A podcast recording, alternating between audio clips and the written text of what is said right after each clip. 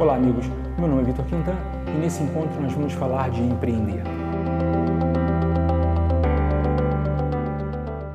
Para tratar do tema, nós vamos recorrer a uma história que envolve o professor Platão e o professor Aristóteles. Para que pudesse tratar desse tema com mais minúcias, eu precisaria que a gente entendesse um pouco melhor da geografia da Grécia e da geografia da Macedônia. E por que isso tornaria o discurso muito difícil? Nós vamos trocar Grécia por Rio de Janeiro e vamos trocar Macedônia por Minas Gerais. O professor Platão dava aula no Rio de Janeiro. Para ser mais preciso, no município do Rio de Janeiro, para ser mais específico, ali pelo Cosme Velho, na subida do Corcovado.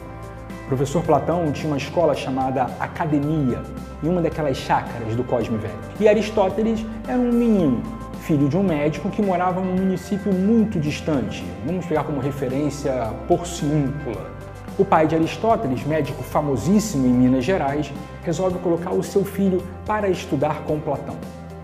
E aí Aristóteles então migra da sua cidade para outra cidade por conta de um professor. E aqui vem a primeira lição. A primeira lição é: se o seu produto é de qualidade, se o que você tem para oferecer é único, pessoas vão migrar para ter acesso ao que você tem para oferecer. Pessoas vão vir de todos os cantos porque aquilo que você faz é bom e aquilo que você faz se espalha e mais pessoas vão se interessar por aquilo que você faz. Aristóteles então vem estudar com Platão por 20 anos. Durante 20 anos, Aristóteles é um grande discípulo de Platão, talvez o seu melhor estudante. Platão morre e Aristóteles entende que ele é quase um sucessor natural, mas não era. Não era porque Aristóteles não era do Rio de Janeiro. Aristóteles era de Porciúncula, e as pessoas do entorno acharam por bem que Aristóteles não deveria se ocupar daquele lugar. Aristóteles então migra. Aristóteles migra para Nova Iguaçu. E lá em Nova Iguaçu, Aristóteles abre uma outra escola chamada Liceu. E as pessoas começam agora a migrar para o Liceu. Porque, mais uma vez, e fica aqui uma lição importante, a gente é capaz de deslocar o centro quando oferece algo de qualidade. Aristóteles fica muito famoso. E aí o rei de Minas Gerais resolve então chamar Aristóteles para ser professor do seu filho. O seu filho é conhecido como Alexandre o Pequeno. Como você pode imaginar, Alexandre Pequeno vira Alexandre o Grande.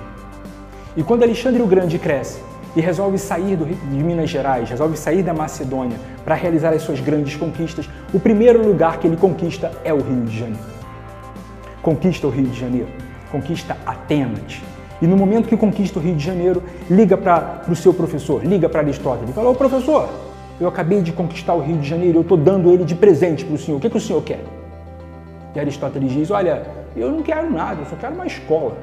Não, professor, o senhor não está entendendo. Eu conquistei a cidade inteira. O senhor pode escolher pão de açúcar, corcovado, praia de Ipanema. O que, que o senhor quer? Olha, Alexandre, eu só quero uma escola. E aí, se você tinha entendido que Platão tinha uma escola como se fosse na chácara, em Cosme Velho, Aristóteles ganha uma escola ali na Vieira Solto, em Ipanema. E aqui fica uma terceira e grandiosa e importante lição. Ao longo do seu processo de empreender, seja grato. Ao longo do seu processo de empreender, lembre-se daqueles que estiveram com você ao longo do tempo. Ao longo do seu processo de empreender, cuide daqueles que, por todas as horas, no começo, estavam com você que eles fazem parte da sua história, que eles compõem o seu empreendimento, porque foram eles que determinaram e contribuíram significativamente para você ser o que você conseguiu ser. Até a próxima, se Deus quiser.